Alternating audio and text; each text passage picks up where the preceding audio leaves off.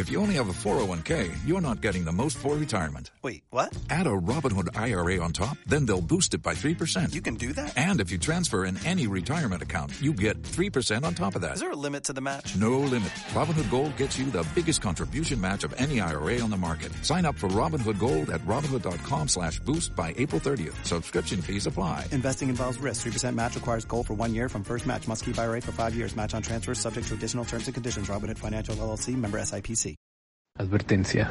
El siguiente episodio contiene material que puede lastimar la sensibilidad de algunas personas debido a la naturaleza gráfica de los crímenes. Se recomienda discreción. Un suicidio masivo o un asesinato terminó a una familia entera. Hoy, aún hay más preguntas que respuestas. Bienvenidos a Juego de Asesinos.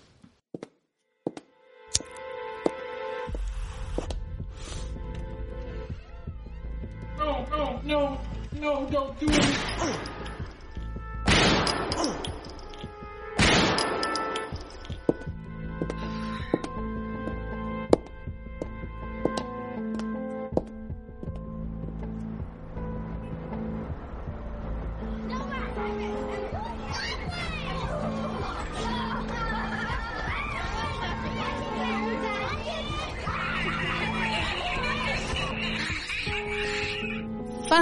Familia, ¿cómo están el día de hoy? Bienvenidos una vez más a su loco podcast. Hello. ¿Cómo estás, Martita? Oh, much better. ¿Cómo estás? Ya, yo también muy bien. Que a mí me pasó algo estupendo. Ah, that's good.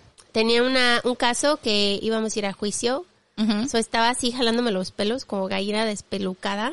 Ajá, which is not good, but okay. Y, y hoy settled. Nice. I like it when that happens.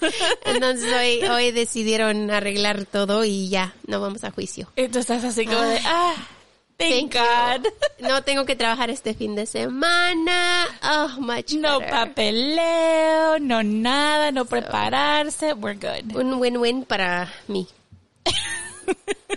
¿Quién sabe si la- Digo, para el abogado también, right? Ya, quién sabe si las personas que hayan hecho su settlement quedaron a gusto, pero yo estoy feliz.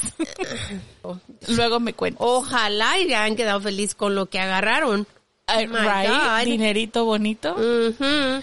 Yo hubiera quedado feliz. Haber hecho party esta weekend. You're like, oh, I'm done, yes. Pero no. En fin, no se les olvide familia suscribirse, like y comentar porque nos ayuda muchísimo para mover el episodio. También síganos en nuestra social media, arroba juego de asesinos guion bajo podcast. Tenemos Instagram, tenemos Facebook, grupo de Facebook, tenemos Telegram, tenemos TikTok, pero no tenemos Twitter porque es el diablo. That's right. No se les olvide también que pueden ir a visitar nuestra tienda de mercancía. Y mil gracias a nuestros iBox Premium members. Mil gracias por apoyarnos a Kiki y a mí con una tacita de café. Se los agradec- agradecemos muchísimo. Son lo máximo. Sí, si quieren ser parte de estas, de estas personas, pueden pagar un poquito al mes como iBox Premium members o mecenas y pueden escuchar nuestros episodios extras que tenemos ahí. Un pequeño recordatorio. No somos profesionales, No somos locutores, ni narradoras, ni investigadoras, ni abogadas, ni policías. ni especialistas de ningún tipo. No, solo somos dos simples mortales a las que les gusta mucho el true crime. Y hacemos muchísimo research para los casos que aquí se presentan. Usamos el Spanglish porque es lo que nos fluye. Este podcast es una combinación extraña entre true crime y risas, Y no, no nos reímos del crimen. ni de las víctimas, Nos reímos de nuestros muy malos ejemplos, tonterías, mala pronunciación, usually me, eh, me too. entre otras cosas. Si en algún momento crees que el true crime, la risa o cualquier cosa que hacemos en este podcast no van de la mano, No somos el podcast para ti. Sorry, bye. lo sentimos, no te vamos a gustar, créenos, pero te agradecemos que hayas intentado. Y esperemos que encuentres el podcast de tu agrado dentro de la plataforma de iBox que tiene muchísimos. Yo soy Marta. Y yo soy Kiki. ¿Están listos? Vamos a jugar. El primero de julio del 2018, a aproximadamente las 7.15 de la mañana, Gura Charan Singh salió de su casa y se fue a la esquina a esperar a su amigo Lalit para ir a caminar como lo hacían todas las mañanas. Esperó cinco minutos y su amigo no llegó. Esperó diez minutos más y nada. Así que decidió ir a la casa de su amigo para ver qué es lo que estaba demorándolo tanto. Esto sí está bien cabrón, ¿no? Cuando estás esperando a alguien y tú así como de, Sí, así como cuando yo te espero. Idéntico. ¿Qué dices? A ver a qué horas llega. Para eso le tienes que decir, si son personas como yo, Sí, díganle yo le digo como una media hora, media, una hora, una hora Antes. antes. So, por ejemplo, si me quieren a las 3, me dices que es a las 2, así llego a las 3. Ay, soy horrible con lo de las horas. Qué vergüenza. En fin. Lalit tenía una tienda en la parte de abajo de su casa y la tienda abría todos los días a las 5 de la mañana o cinco y media. Los hijos de Lalit se encargaban de abrir, pero Lalit se levantaba muy temprano para ir a caminar con su amigo y después regresaban a ayudarle a sus hijos con la tienda. Cuando su amigo miró que la tienda también estaba cerrada, sabía que algo no estaba bien. Subió los escalones a la casa de su amigo y encontró la puerta abierta. Cuando entró, dijo el nombre de su amigo, pero al mirar hacia arriba miró algo horrible que lo hizo salir de la casa rápidamente y llamar a la policía. La familia Chudawat era una familia típica de media clase que vivían juntos para mejorar su futuro. Eran conocidos como la familia Bhatia por sus vecinos.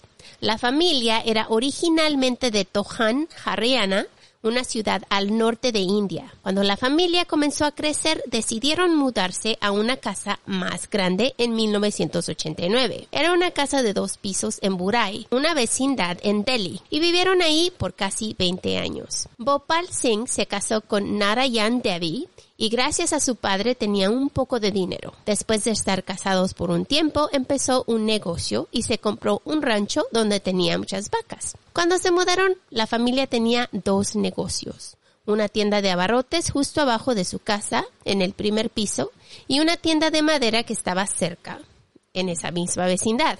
So, de acuerdo a Alice Evans, una científica en King's College en Londres, que hizo un estudio en por qué las familias de India viven juntas, ella dijo que cree que las familias de India continúan viviendo en familias unidas porque los fuertes lazos familiares fomentan los negocios familiares y el bajo empleo de las mujeres que, a su vez, fortalece los lazos familiares.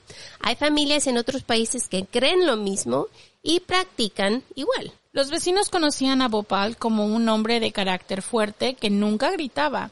Solo con la mirada te daba miedo. Así como mi madre. Te iba a decir, no sería pariente de mi mamá. Oye, es que mi mamá nomás no se, o sea, hacías un ruidito o algo que no debías y te echaba unos ojos. Vas a ver, hija de la chingada, cuando llegues a la casa. Te lo decía nomás con verte, ni siquiera te tenía que decir nada, nomás viéndote así. Emotional damage. Trauma mil. Tink. en fin, decían que a la gente le gustaba beber y que comían carne. Su comida favorita era borrego. Todos en la vecindad que eran jóvenes les decían mami and daddy y ellos consideraban a todos su familia. Las puertas de la casa siempre estaban abiertas para quien los necesitara. Cuando la casa fue construida, Bhopal estaba ahí supervisando todo el progreso y tenía agua y té para todos los trabajadores. Cuando una vecina necesitaba a alguien que le cuidara a su niño, ella se los llevaba a ellos y ellos le ayudaban. Cuando su hija mayor necesitaba hogar, sus padres la dejaron regresar, ya que ella decía que su esposo era un borracho y la maltrataba. Meses después, su esposo falleció y ella y su bebé terminaron quedándose con ellos. ¿Qué otra cosa? Cuando se van las chicas de la casa ya no pueden regresar. Es, es algo cultural. Ajá, en los tiempos de antes, también en México era igual. Sí. Una vez que te casabas, pues ya tus papás ya no te querían de regreso. Entonces, para que ellos la aceptaran era algo, pues, diferente, ¿no? La familia Batia era como cualquier otra familia unida. Eran una familia llena de amor, nunca se peleaban, nunca gritaban y siempre se trataban con respeto. Y trataban a todos a su alrededor con respeto. La familia original consistía en la madre, el padre, dos hijos y una hija, pero por completo eran 11 miembros con las adiciones nuevas. Narayani Devi, de 80 años, era la madre de Bhubesh, Lalit y Pravia. Bhubesh estaba casado con Savita y ellos tenían dos hijas de 20 años y un hijo de 15, Nitu, Mekana y Dub. Lalit estaba casado con Tina y ellos tenían solo un hijo, Shivam, de 15 años. Prativa, la hija de Nayar Devi, era una viuda. Ella y su esposo o ex esposo tenían una hija, Priyanka. En el 2007, el padre de Lalit Bhupal Singh murió y esto le causó mucho dolor a la familia. Lalit lo tomó peor que los demás y se deprimió muchísimo. Un día le dijo a su familia que estaba poseído por el alma de su padre, quien le aconsejó los caminos para alcanzar una buena vida. Desde el 2007 llevaba un diario siguiendo las instrucciones, según él, de su padre. Todos los que miraban a la familia por fuera decían que era normal. Hasta muchos les tenían un poco de envidia por ser una familia tan unida. Pero por dentro era otra situación. Rajiv fue el primer oficial que llegó a la casa Batia a aproximadamente las 7.18 de la mañana, solo a unos minutos de recibir la llamada de Guracharan. Cuando llegó, encontró a mucha gente alrededor de la casa, todos tratando de mirar la escena. Empujó a la gente para poder entrar subió las escaleras y es cuando se dio cuenta de lo que Buracharan había reportado. El oficial en una entrevista dijo, y lo citaré, fue impactante. Me quedé solo de 10 a 15 segundos antes de correr y bajar las escaleras para llamar a mi supervisor. En ese momento no vi quién tenía las manos atadas y quién tenía los ojos tapados. Acabo de ver muchos cuerpos colgando, como ramas de un árbol. Imagínate, imagínate. Diez personas de las once que vivían en la casa estaban colgados. Dos hombres, seis mujeres, dos adolescentes estaban colgados en el jardín de la casa, que no era como jardín, era solo como una abertura que tenía la casa, pero la llamaban jardín. En el primer piso se encontraban los cuerpos de Banesh Singh, de 50 años, su hermano Lalit Singh, de 45, sus esposas Savita y Tina, Savita tenía 48 y Tina 42. Sus hijos, Netu, de 25, Monu, de 23, Shrub, de 15, Shivam, 15, Prativa, de 48 y su hija Priyanka, de 33. Estaban colgados en una formación circular. Prativa estaba colgada en una distancia del grupo y la madre, de 77 años, lo más raro de todo este caso, Narayan Devi, fue encontrada muerta en el cuarto al lado del jardín. Ella fue estrangulada. La puerta principal estaba abierta, así que no se sabe si realmente fue un suicidio. Te pones a pensar, ¿no? Porque son muchas personas. Y la manera que fueron encontradas. Los miembros de la familia que estaban colgados habían sido puestos ahí con tela gruesa del techo cerca uno del otro. Sus caras estaban cubiertas completamente con tela que fue cortada de una sábana que pertenecía a la familia. Tenían algodón en sus oídos. Sus manos estaban atadas con cinta atrás de ellos y también tenían cintas en sus bocas tapándolas. Había cinco taburetes abajo de los pies de las víctimas, así que dos personas compartían un solo taburete. Tommy, el cachorro de la familia, fue el único que sobrevivió. Estaba atado con una cadena en la terraza y tenía una tela cerrándole el hocico. Estaba temblando y muy asustado cuando los oficiales lo encontraron. No se sabe quién lo ató, pero pensaron que lo hicieron para que no los atacara. Durante la investigación descubrieron 11 diarios con notas, describiendo situaciones. Pasándose a los diarios, los oficiales pensaban que tenían un suicidio masivo o un ritual que salió mal. El diario mencionó que todos se ataban sus propias manos y que cuando terminara el ritual se ayudara uno al otro, indicando que la familia no esperaba morir. El diario también mencionó que fue escrito por Lalit y que él les dijo a los demás lo que tenían que escribir en sus diarios. Lalit creía en espíritus, especialmente en el espíritu de su padre que murió en el 2007. Él creía que su padre se comunicaba con él y que le daba instrucciones en cómo hacer la adoración del árbol. Esto era un ritual, según él, que les ayudaba a ser una familia mejor. la pregunta que se ha preguntado más que otras es cómo que la familia pensó que iba a sobrevivir el ritual cuando sabían que tenían que colgarse con una soga del techo. O sea, Because it's a cult. I know, pero qué raro, ¿no? ¿Sabes? Quisiera decirte que es muy raro, pero siento que las personas que están en un cult o en una secta No lo, no lo creen cualquier cosa, no lo- ¿sí sabes? así. Porque, a mí, si ya cubrimos esta donde decían que se iban a ir a las estrellas y no sé qué, que iba a venir el espacio, que la nave espacial por ellos y, o sea, digo, esto tampoco suena tan, ¿sí sabes? I know. Pero, o sea, pero qué culero. Sí, pero tú sabías que esa era una secta. Esta es una familia. Que funciona como una secta. Pues tal vez. I mean, y si te pones a pensar si tienes uno que otro miembro, obviamente no indagamos tanto en, en cada persona, ¿sabes? Pero sí hay unos miembros que sí pueden ser vulnerables, como la mujer que tiene un hijo que está soltera, que el esposo se murió. Entonces, sí, ¿sabes? Como que hay personas ahí que a lo mejor la vulnerabilidad les ayuda como para meterse en esto, pero pues sí está cabrón. Lalit, quien fue el centro de la tragedia macabre que ocurrió, era una persona muy compleja. En 1988, Lalit tuvo su primer accidente en bicicleta, por lo que estuvo hospitalizado por un periodo prolongado. Se reveló que debido al accidente, Lalit había sufrido heridas en su cabeza. Sus amigos han afirmado que solía quedarse dormido muy temprano. I mean, si yo pudiera quedarme dormida temprano, también lo haría. Algún día, Marta, algún día vamos a dormir Goals. temprano. Ah, mis sueños. I know, right? Los chicos en la vecindad le decían tío y todos le decían que era muy curioso. Era reservado y responsable, corajudo, todo al mismo tiempo.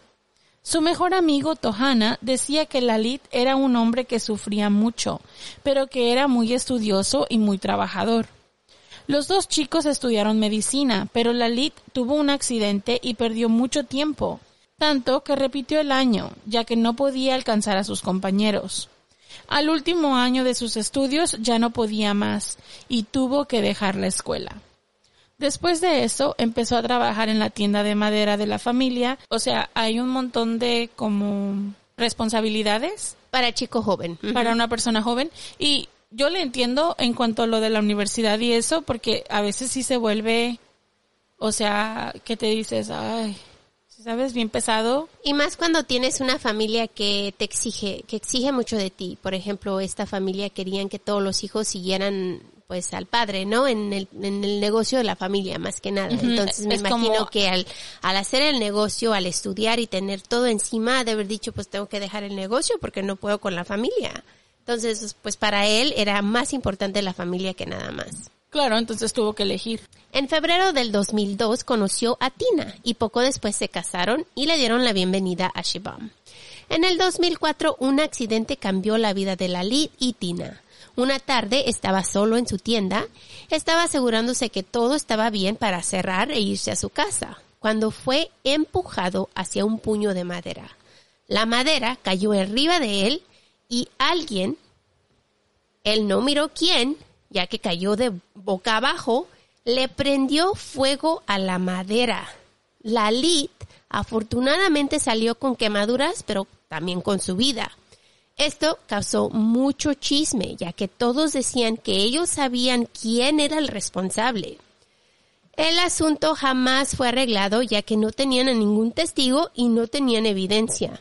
Lali, de ahí en adelante, siempre cerraba su negocio con alguien, con algún familiar o empleado, ya que no quería estar solo por miedo que sucediera nuevamente. wow Siempre hay alguien que, alguien que no te quiere, Kiki. pues ya pero también o sea ya ya de, de que no me quieran a que me prendan fuego pues no mames si hay un buen estrecho no Yo digo, siempre hay una persona que no le caes bien. A todos. Todos Oh. tenemos esa persona, ¿no? Uy, Yeah, I mean, como dice, Pero- como dice el dicho, no soy monedita de oro, pero pues también, Pero para asesinar a esa persona. eso te iba a decir, o sea, Ah. pero ya de ahí a estrechar que voy a prenderte fuego y tratar de asesinarte, pues no sé, siento que el estrecho está muy grande de un hater. Digo. En el 2007 su padre se enfermó y fue hospitalizado. Todos en la familia estaban muy afligidos ya que era la roca de la familia. ¿Cómo podían seguir sin él? Después de muchos meses en el hospital sin mejorar, su padre finalmente murió, ya que tenía una infección pulmonar. Toda la familia se quedó triste y deprimida. Según la religión de la familia, el padre fue llamado a darle a su padre la bendición y le rezaron por 10 días después de su muerte. El evento fue algo escucha como la religión de nosotros, ¿no? Ya como si fueses católico, Ujú. que te dan lo que, se- que le llaman los santos óleos o algo así. Vea. Cuando te vas a, cuando piensan que te vas a morir, entonces te van y te dan los santos óleos para que No, pero Entre- esto es después de muerte cuando te rezan por... antes, cuando Tam- pero también después te, te rezan. que te dan tu última comunión y todo eso, es los santos óleos. Oh, va ok, alguien, ok. va un priest y te dan tu, Ya, ya, ya. no sé ni cómo se llama esa cosa, la hostia, Hostia, ya. ya, so, me imagino, es similar, suena Sí. similar. Suena similar. Y ya después le rezan por 10 días, que nosotros también la novenario, el Ya, novenario. El evento fue algo tan triste para todos, pero Lali lo tomó peor que los demás. Después de la muerte de su padre, comenzó a hablar y comenzó a decir cosas que su padre decía. Según él, su padre le hablaba después de, de su muerte. De acuerdo a uno de los vecinos, Naresh Yara, él dijo que tuvo una conversación con Lalit y le dijo que su padre en un sueño había llegado a platicar con él. Según Lalit, en su sueño su padre le dijo que tenía que llevar a cabo una puja. ¿Qué es una puja? Pues una puja es un ritual de adoración realizado por hindús para ofrecer homenaje devocional y oración a uno o más deidades. Para recibir y honrar a un invitado o para celebrar espiritualmente un evento. Naresh dijo que esa fue la única vez que Lalit comentó sobre eso y jamás escuchó nada de eso después. El padre que le dio la bendición a su padre también dijo que en una ocasión fue a la casa de la familia a una visita y que cuando llegó encontró a Lalit y a los niños rezando. Dijo que ellos rezaban por 10 a 15 minutos juntos después de las 9 de la noche todos los días. Según el padre, los niños le comentaron que ellos rezaban porque según Lalit era tiempo de que su abuelo regresara a casa. De acuerdo a toda la familia, Lalit tomó el lugar de su padre como Bhopal Singh, el gobernante de la casa. Aparte de cambiar sus oraciones en las noches, la familia cambió en otros aspectos. Su estilo de vida también cambió. Dejaron de cocinar comida vegetariana, que de acuerdo a los vecinos era muy extraño. El hinduismo no requiere que de una dieta vegetariana, pero algunos hindúes evitan comer carne porque minimiza el daño a otras formas de vida.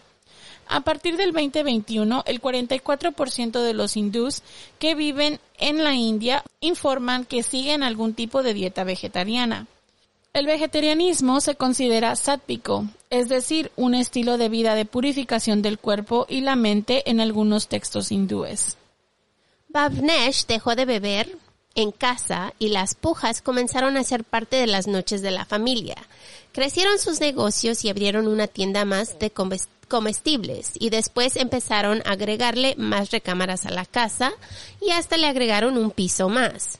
En el diario que fue encontrado en la casa, la primera página fue escrita el 7 de septiembre del 2007 y menciona que la familia tiene que tener la foto de blanco y negro de su padre como la portada para que nunca lo olviden y justo abajo de la foto dice, reza para que te quites tus viejos hábitos. De ahí en adelante el diario estaba lleno de instrucciones muy estrictas que todos los familiares tenían que seguir. Las reglas dictaban la rutina diaria de los miembros de la familia. Incluía lo que podían comer, las actividades que tenían que hacer, el dinero y cómo mejorarse como familia. Las notas tenían que ver en cómo vivían o podían vivir sus vidas los familiares. Los empleados de la LIT hablaban de cómo él hablaba de su padre y de todas sus conversaciones con ellos todo el tiempo. Aunque Lalit era un jefe muy amable, tenía temporadas donde no les hablaba a sus empleados y todos decían que parecía estar súper deprimido y pensando en cosas sin poner atención todo el tiempo. Uno de sus empleados dijo que un día antes de su boda, Lalit lo llevó a una cajera y le dio dinero como regalo para él y su esposa. Todos dicen que era un jefe muy amable y que esto lo hacía todo el tiempo. Les daba dinero a los empleados que lo necesitaban. Davita y Tina eran las esposas perfectas, de acuerdo a la suegra. Uh, Eso no dice la mía. No.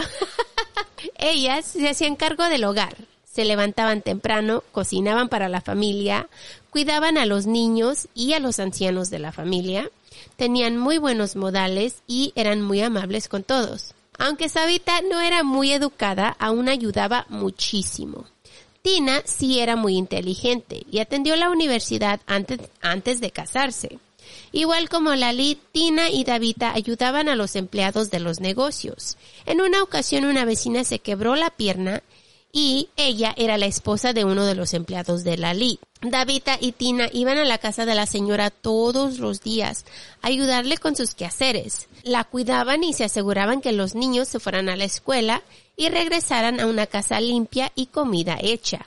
Aparte de también asegurarse que su casa estuviera de la misma manera, todos en la comunidad las conocían como unos ángeles. Yo quiero una esposa. Yo también. right? Sí. Ah, Imagínate llegar y que tu casa esté limpia y la comida hecha, Marta. ay, qué a gusto. Sueños. Hashtag goals. El hijo más grande, Bab Nash, era más amable que su hermano menor. Trabajaba en la tienda de combustibles. Todos en la vecindad lo amaban, ya que era un chico muy sonriente que siempre contaba chistes a los clientes. La hija de Bab Nash, Netu, también era muy responsable y ayudaba en la tienda con las cuentas y las órdenes. Ella, igual que sus otros hijos, estaban siempre disponibles para ayudar a su familia en cualquier situación. Nitu, igual a su padre, era muy sonriente y popular con los vecinos. Era una chica con sonrisa linda. Nitu era una chica que también era muy inteligente y tenía un bachillerato de la universidad en comercio. Esto le ayudaba muchísimo con los negocios de la familia. Así que todos en la familia ayudaban. Es que se siente, no sé por qué, pero se siente muy al estilo familia latina. Ujú. Sí, ¿sabes? Porque a nosotras, no sé si, si sea bueno o malo, pero la mayoría de las veces, a lo mejor nosotras por ser primera generación, no sé si nuestros hijos vayan a ser igual, pero creo que por ser primera generación, am, nos educan como que tenemos que ser serviciales a nuestra familia. ¿Sí me entiendes? Y por ejemplo, en mi caso, yo soy la, la mayor de mis hermanos. Entonces, a veces como que la manita sí se les cae un poquito en mí de ayudar y si sabes, traduce, aprende, haz esto, llevas, o sea, llevas prácticamente la, man- la, la mano de la familia detrás de ti. Entonces, sí se siente como un poquito este como, o sea, si tienes una vida, pero acuérdate que toda tu familia va primero. Oh, yes. Y eso es heavy Oh, de cargar. Por eso me preguntan hoy por qué no me gusta traducir. Y es que me recuerda muchísimo cuando lo tenía que hacer con mis padres, Sí. todo el tiempo. Marta, Sí. Marta, Marta, tradúceme, ayúdame, hazme esta Ajá. cita. Y, Y sabes, Oh. es, es curioso porque realmente te vuelves un adulto muy rápido. rápido. Porque y empiezas, de chiquita. Sí, porque empiezas a llenar papeles de tus papás, a, ya conoces tú las cuentas del banco, ya conoces tú, o sea, absolutamente Y todo. si eres tímida, que se vaya a la ventana, porque eso no va. Ajá, eso Te no hacen ayuda. hablar con todos. Ajá, y luego a veces, a mí, no sé si te pasó esto, pero a mí lo que me cagaba hacer era cuando mis papás estaban emputados y querían que tradujera sus groserías. Y tú así viendo a la señora que te está atendiendo y tú así como de, tu papá, dile que esta chingadera, que no sé qué. Y tú así de, Dice que gracias por la comida. traduciendo así como que, "Eh, lo siento por lo que voy a decir ahora.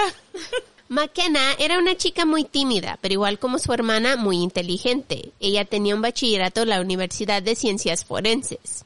No tenía muchos amigos y casi nadie la conocía como a las otras, o sea, una kiki. Yay.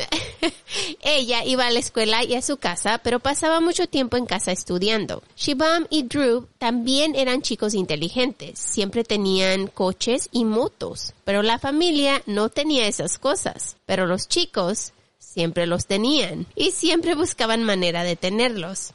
Los chicos tenían muchos amigos en el vecindario y pasaban mucho tiempo afuera con ellos.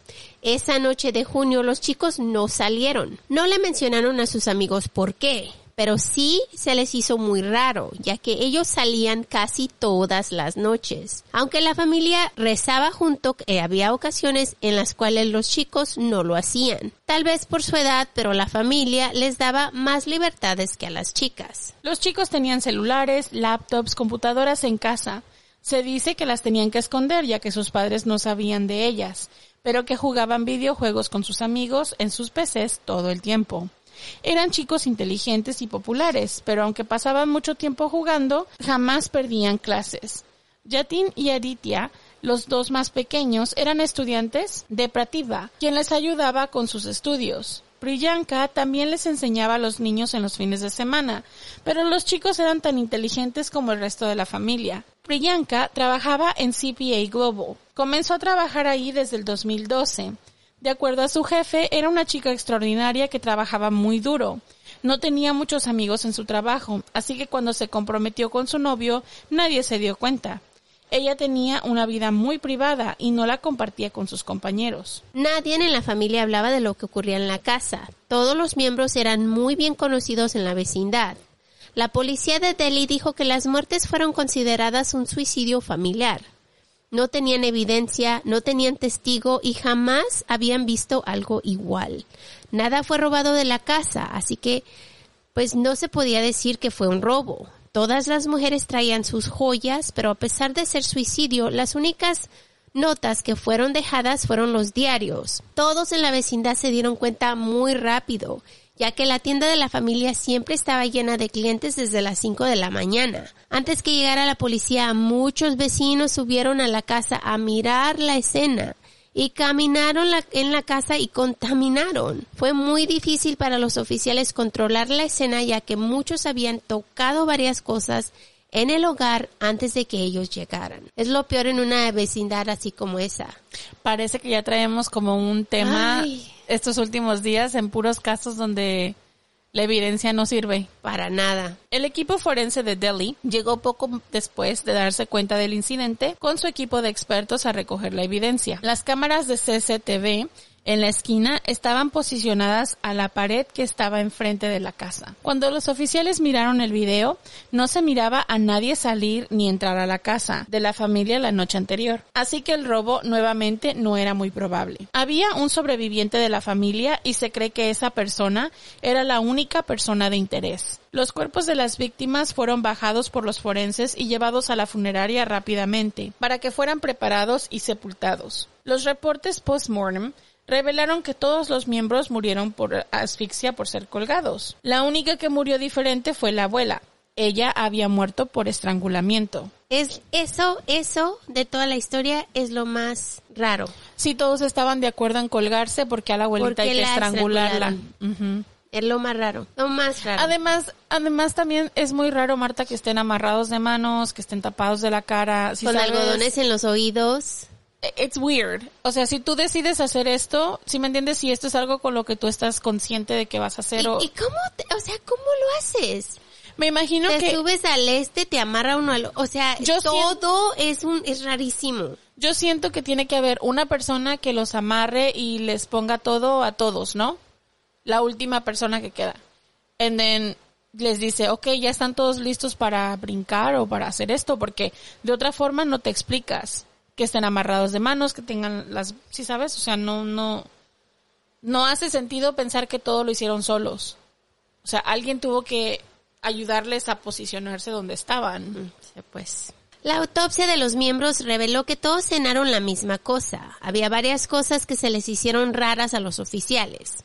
Número uno, el hijo mayor, Bhuvnesh, trató de desatarse. En sus dedos encontraron marcas y dedos quebrados que indicó que él trató de pelear. Número dos, los niños de la casa fueron atados no solo de las manos, pero de los pies también, sin piedad, con cables telefónicos, no con tela. No había signo de lucha por parte de ninguno de ellos. Se taparon los, los ojos, la boca y se les taparon las orejas con algodón. 3. El miembro mayor de la familia fue encontrado muerto en la otra habitación al lado de la cama con un cuerpo medio girado. Había un cinturón alrededor de su cuello que resultó en algunas marcas. Al principio pensaban que todos estaban colgados, pero después se dieron cuenta que el mayor estaba al otro lado junto con la madre, que fue estrangulada. Y los dos fueron est- estrangulados. Bueno, uno con un cinturón y la madre no sé con qué. Y los dedos quebrados del...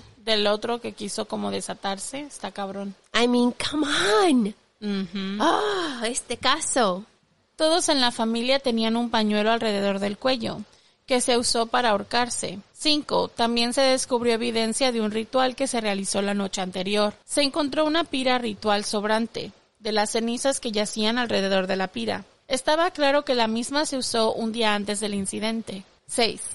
El 28 de junio del 2018, como se mostró en la cámara de CCTV, se vio que Tina, la esposa de Lalit, y su hijo Shivam compraron cuatro taburetes. Además, el 30 de junio del 2018, a las 9.40, se vio a Tina llevando algunas herramientas recién compradas con Nitu.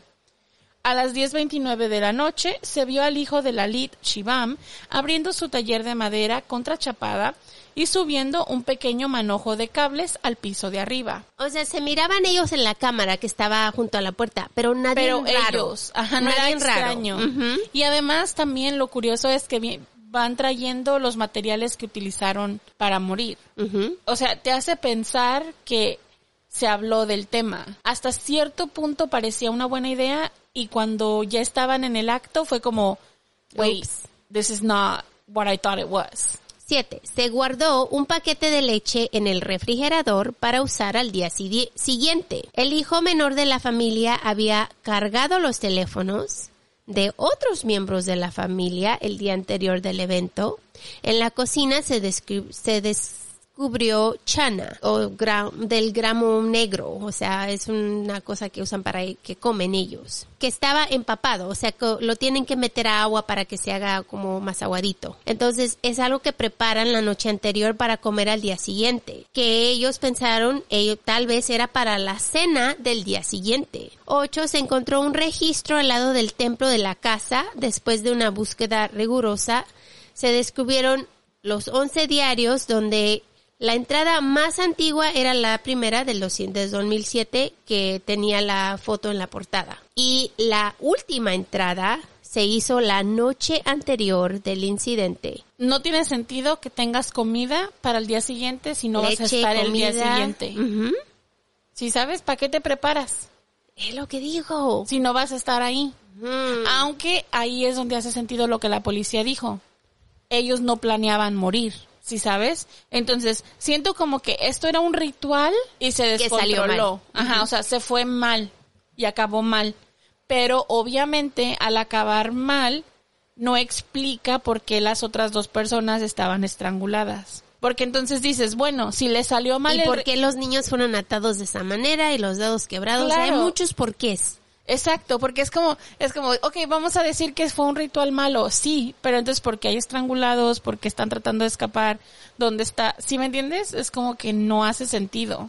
Once diarios dejaron una historia atrás. Los oficiales habían opinado que el lenguaje que se usaba en los diarios era instructivo, autoritario y conversacional.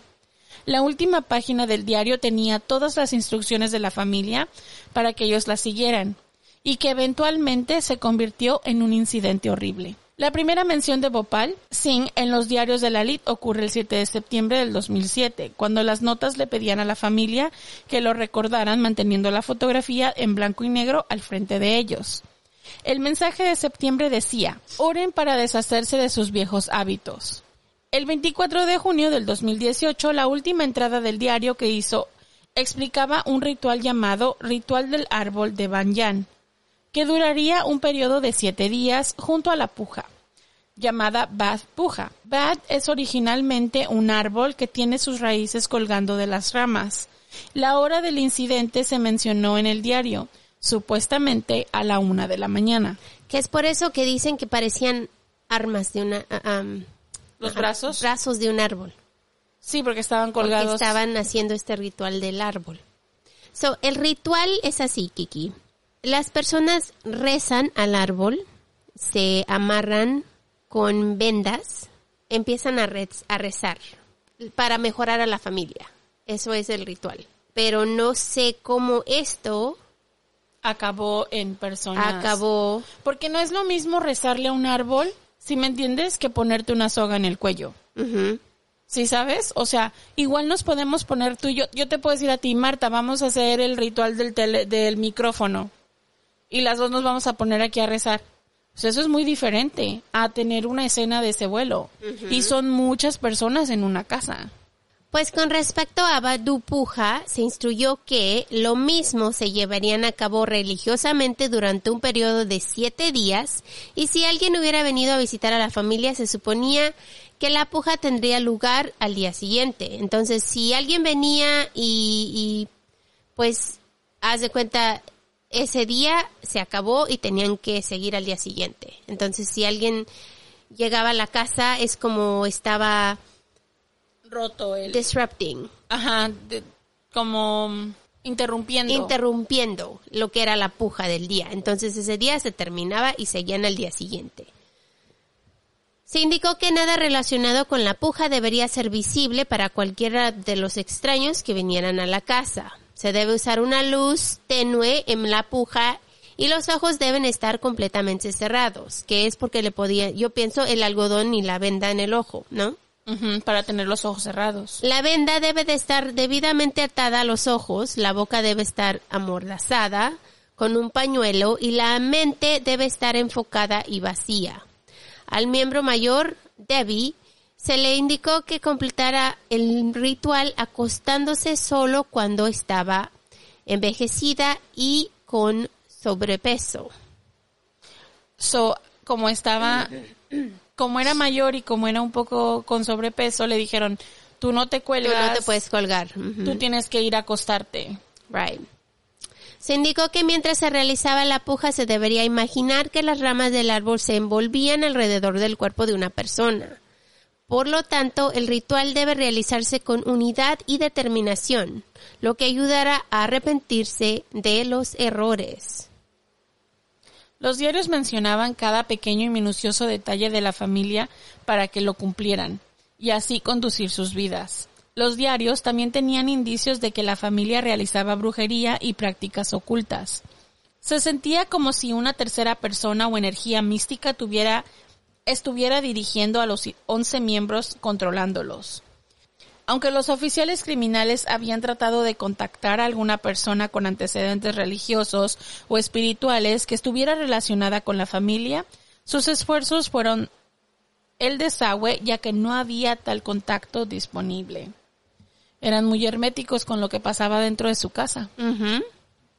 El doctor Viedra Singh, División de Escritura a Mano, Laboratorio de Ciencias Forenses, Delhi, recibió las copias de los diarios que se descubrieron en la casa de la familia Bhatia para identificar la escritura a mano de las entradas. Y se relevó que la hija de Prativa, Priyanka, y la hija de Bunesh, Nitu, eran las que estaban escribiendo estas notas. A medida de que los expertos involucraron en el presente caso se dieron cuenta que lentamente de que Lalit era el responsable del incidente. Pudieron leer gradualmente la mente de Lalit y el proceso de pensamiento por el que él había estado pensando.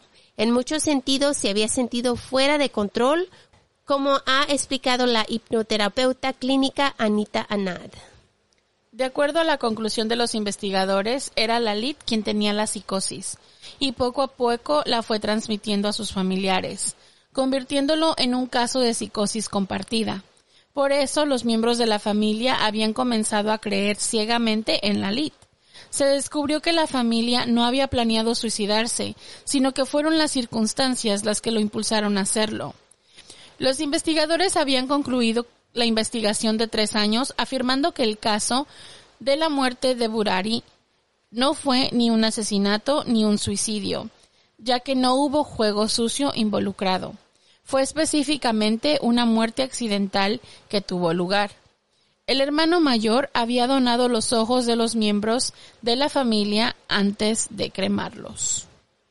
Ahora vamos con el chisme, porque igual, cuando tienen una historia de este tamaño, siempre hay chisme. Así que ahí vamos.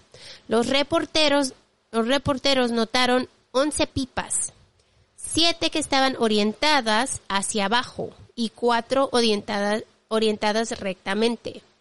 Estas pipas estaban en la pared de la casa. Estaban de la misma manera como fueron encontrados atados los familiares. De acuerdo a los medios, las pipas estaban así para que, los, para que las almas de los familiares se escaparan, aunque muchos decían que era solo para dar luz y ventilación a la casa. El hombre que instaló las pipas fue nombrado por la comunidad como el hombre que asesinó a la familia. Ellos decían que su hija, Gita Mata, practicaba magia negra porque ella se vestía con vestidos rojos todos los días. Gita era la chica espiritual de la familia, pero ella inmediatamente dijo que no. Ella no tenía nada que ver con el incidente y estaba harta de los medios ya que no la dejaban en paz. Aunque las muertes de la familia fueron trágicas, el gobierno los usó como una manera de ayudar a la comunidad. El gobierno federal de la India lanzó la primera política nacional de salud mental del país hace cinco años. Aunque las intenciones son genuinas, lograr los objetivos parece ser una tarea difícil. El gobierno tiene la intención de garantizar que todas las personas con enfermedades mentales tengan acceso a una atención de alta calidad. Según la política, la pobreza y la mala salud mental están íntimamente conectadas en un círculo vicioso negativo y las personas de categorías socioeconómicas más bajas son más sensibles a los problemas de salud mental. Se compromete a mejorar la financiación y garantizar la disponibilidad de suficientes trabajadores competentes. Esto es tan triste porque hay muchos países igual que no creen en la salud mental. No. Y es que no es, no es necesariamente el país, es las personas mayores, la cultura.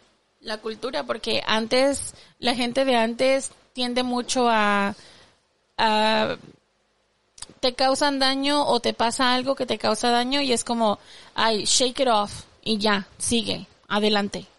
No lo mires, no, no lo... te pasa nada. Ajá, no lo mires, no te asesores, no pienses en eso y ya y, y, you move on, sin darte cuenta que lo que estás haciendo es embotellando emociones y embotellando sentimientos y traumas y todo esto en algún momento va a explotar, ¿sabes? Entonces, pues sí, es más que nada cultural. Uno de los principales objetivos de la política es combatir la estigmatización, la prevalencia de la morbilidad mental, que se encuentra muy alta en las áreas metropolitanas, donde hay una mayor frecuencia de esquizofrenia, trastornos del estado de ánimo y enfermedades neuróticas o relacionadas con el estrés.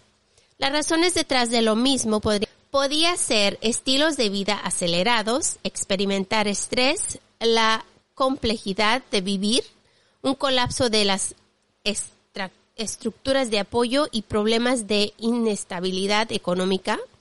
Y el incidente de la muerte de Buray cuestiona la existencia misma de la sociedad india y el mecanismo con el que funciona. Esta pregunta se vuelve más fuerte cuando se revela que los miembros de la familia que se suicidaron eran acomodados económicamente pues bien y eran educados. No encajan en el perfil que están dando ellos. Están dando. Se representaron a sí mismos como una familia india perfecta que tuvo sus propios secretos ocultos durante un periodo de 11 años. Las enfermedades mentales son estigmatizadas y avergonzadas en todas las clases socioeconómicas. Como resultado, los propios pacientes a, a menudo dudan en buscar la ayuda de un experto. Creen que serían considerados una vergüenza y que sus familiares podrían rechazarlos. A los pacientes a menudo no les gusta admitir que tienen una condición de salud mental, ya sea ansiedad, tristeza o adicción. El hecho de que las adicciones puedan ser alimentadas por la ansiedad y la depresión hace que el escenario sea aún más difícil. La situación de Lalit podría haber sido algo similar a la discusión anterior.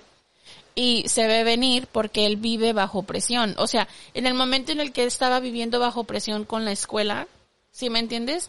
Y bueno, yo les voy a dar, dijeran por ahí, como dice Marta siempre, unos trapitos al sol míos personalmente. Como ustedes saben y ya habíamos platicado de esto, yo padezco de, de ah, estrés postraumático, PTSD, am, después de haber salido de una situación de violencia doméstica. Resulta y resalta que cuando yo estaba en la universidad, tenía mucho tiempo ya, después de haber ido a terapia y de haber hecho varias cosas, había logrado no controlar, pero por lo menos que no me pasaran ataques de, de eh, pánico o cosas así que me, que me produjeran mucha ansiedad. Sabía manejarlos. Pero hubo un tiempo en la universidad, porque yo tengo dos empleos y aparte estaba yendo a la universidad, que iba conduciendo, un día venía de la universidad, estaba súper estresada porque en mi trabajo me estaba yendo mal, este, estaba en medio de exámenes de midterm, o sea, estaba, mi nivel de estrés era súper, súper alto. ¿Qué pasa? Que cuando vengo conduciendo en el auto, me da un ataque de pánico. Y al darme un ataque de pánico, quedé como ciega. O sea, literal se me nubló la vista y yo iba conduciendo. Mind you, aquí los freeways, como ya les hemos platicado, son súper rápidos. Entonces, venía conduciendo rápido, quedo como en ceguera, me tuve que salir del camino, me vomité. O sea, fue uno de esos ataques de pánico que son completamente, toma todo tu cuerpo completo para salir de eso, ¿sabes? Entonces, y después de eso tuve que volver a mis terapias porque yo dije, mi estrés y mi nivel de ansiedad se están volviendo tan altos que cualquier cosa me causa un trigger y cualquier cosa me avienta en un ataque de pánico, que un ataque de pánico podría acabarme matando. ¿Por qué? Porque voy conduciendo mientras me está dando un ataque de pánico, ¿me entiendes? Entonces me imagino en la situación de este hombre debe ser muy similar. Él está en estrés, tantísimo estrés porque tiene que ser parte de su familia, tiene que quería estudiar, quería ayudar con la con um, la tienda, o sea, todo a la vez, todo a la vez, que cuando su ansiedad llegó al punto máximo, no supo controlarlo. Y como no hay cómo aceptar que tienes un problema, no puedes ir con alguien a decir, en mi caso yo pude ir a un terapista y decir, hey, ¿sabes qué? Este, mi psicóloga que yo la adoro, esa mujer es mi salvación. Cada vez que tengo un problema o algo así es como, ah, ya sé, tengo que volver a terapia. ¿Sí me entiendes? Pero en el caso de esta persona, él no sabía que podía hacer eso. La lead era como, fuck, ya me pasó todo esto, estoy en medio de estrés, ansiedad. Bueno, me deshago de una cosa, pero continúo con el estrés. Y cuando llega la muerte del padre, pues su estrés y ansiedad se vuelven en depresión. Y eso ya se hace un combo que es muy, muy difícil de manejar. Hay algunos lugares en el país donde se ofrece capacitación en psicología forense. Si bien la muerte de Buray es uno de esos casos en los que se llevó a cabo una autopsia psicológica, hay una gran cantidad de casos que no logran llegar al radar de los medios y por lo tanto no salen a luz. No es que la investigación en este caso haya sido incorrecta o negligente en el proceso, pero lo que más intrigante es que India, incluso en el, siglo XXI, carece de comunicación y apertura dentro de su sociedad. En un caso en el que no hay delincuentes, testigos ni víctimas, generalmente es muy difícil llegar a una conclusión en medio de rumores, de incendios forestales y creencias supersticiosas, que prevalecen en gran medida a la sociedad india. El caso de la muerte Burari fue algo así, y por lo tanto, aunque los investigadores de la policía y otros actores estatales llegaron a la conclusión de que el caso fue una muerte accidental, los familiares sobrevivientes y los parientes se negaron a aceptar lo mismo hasta el día de hoy. Dinesh Shunwat, el hijo más grande de la familia, fue el único que sobrevivió. Al principio se creía que él fue el que hizo esto, ¿no? El que asesinó a su familia. Pero en una entrevista él dijo que, pues, que él no fue, y después de mucho, mucho, mucha investigación se dieron cuenta de que, pues no, realmente él no fue el que causó esto. Él, él dijo, y lo voy a citar, no nos confrontamos con lo que dicen los policías de que murieron mientras hacían un ritual. ¿Cuánto lucho yo? Estoy solo en esta batalla. Los policías no tienen respuestas a mis preguntas. Él dijo que su familia no quería hacer eso, que tenía una botella de leche en el refrigerador, lista para el día y que sus teléfonos celulares de los chicos estaban cargados. Dinesh y su esposa se quedaban con la familia casi todo el tiempo, pero tenían su propia casa también. Esa noche ellos se fueron a su casa y no se dieron cuenta hasta el día siguiente cuando él fue a trabajar que su familia estaba sin vida. Ahora siguen viviendo una vida tratando de escapar a los medios que no los dejan en paz. Él dice que solo quiere darle el respeto a su familia que ellos merecen y quiere que, para, que pare el chisme. Imagínate qué triste darte cuenta de todo junto con la vecindad y de saber que tú eres uno de los Que puedes... que, que dicen que los asesinó. O sea, qué, qué horror para este, para este chico. Qué difícil todo, o sea, la escena, todo. Y les voy a decir, chicos, yo miré este, este caso en Netflix y está aburrido. No se los recomiendo. es un caso que Es de esas veces que los casos están interesantes, pero la movie es like, ¡ih! sí, porque me interesa tanto este caso que tengo que hacerlo. ¿Por qué? Porque está sin creerse. Ya. O sea, después de leerlo digo, ok, tal Tiene vez sí fue un ritual, tal vez sí fue, porque de acuerdo a, a los diarios, de acuerdo a, a, a lo que hicieron, de acuerdo a, a todo, haz de cuenta que queda haz- y, y, y te hace creer que tal vez sí, que tal vez sí fue algo que iban a hacer y que salió mal. Sí, Un ritual. te voy a decir, es que sí suena como que algo salió mal, pero yo insisto, La abuela la abuela, es que ahí, ahí, y el, y el chico. ahí lo que dices tú, ok, para empezar, antes de que toda esta gente se colgara, alguien tuvo que asesinar a la abuela primero. Tuvieron que asfixiarla primero. ¿Por qué? Porque si todos están colgados, ¿Cómo asfixian ¿cómo asfixias a la abuela? Y al muchacho, ¿sí sabes? Y es por eso que yo digo, ¿qué tal y si los asesinaron a todos de la misma manera y luego los colgaron? Ya. Para que pareciera otra cosa. Otra cosa, sí. Incluso digo, ok, asesinas a la abuela primero, right, para dejarla ahí, y ya todos van y se cuelgan, y ese es el ritual. Pero si después de ver que asesinaron a la abuela, no te friqueas porque no se despierta, o sea, si tu, si tu deal era que no se iba a morir, y te das cuenta que sí se murió, ¿no entrarías en pánico? Claro. Y sabes lo, lo más que, que me que me agarró cuando bueno empecé esta historia cuando lo trataron de matar a él. Sí, sí, cuando le echaron la, la, el fuego. Obviamente alguien lo odiaba, Sí. que quiso matarlo Antes. antes. ¿Por qué no matar a toda la familia? Porque obviamente esta familia era una familia Muy unida. muy unida, eran pues más o menos ricos, todos los conocían, hay gente envidiosa, tú no sabes. Ya, you O sea, todo de este caso es uno de esos casos rarísimos que dices, wow, Yo a mí no me convence la idea de que haya sido un ritual, o sea, que salió mal. que salió mal, porque sí, sí tiene cara de eso, pero a la vez dices, es que no tiene sentido la abuela. No, ¿Sí me entiendes? Por muy ritual que sea, no tiene sentido la abuela, porque donde la abuela no se despierta, tú dices, ah, pues todo el resto de la familia se va a paniquear. I don't know. It's so weird. Además, los dedos quebrados, ¿sí sabes? No sé, no sé. Ustedes díganos los que piensan, platíquenos qué es lo que ustedes creen que pasó aquí. Sí, porque realmente quiero saber qué piensan ustedes. Es rarísimo. Y si han visto el, el, el documental, Documental. de Netflix, déjenme saber para ver si les gustó, porque a mí se me hizo aburridísimo. Preguntas, preguntas, preguntas. Preguntas, más preguntas que respuestas. Estos casos siempre nos vuelan la cabeza. Ush. En fin. Así que si han llegado hasta aquí, déjenos un emoji de mm, vuelan la cabeza. Sí, Porque así nos quedamos Kiki y yo hoy. con el cerebro explotado. Yeah, weird, weird, weird. Es raro, es raro. A mí algo no me cuadra. Ujú. Así que mil gracias familia por llegar aquí con nosotros. Ojalá les hayan gustado nuestras historias.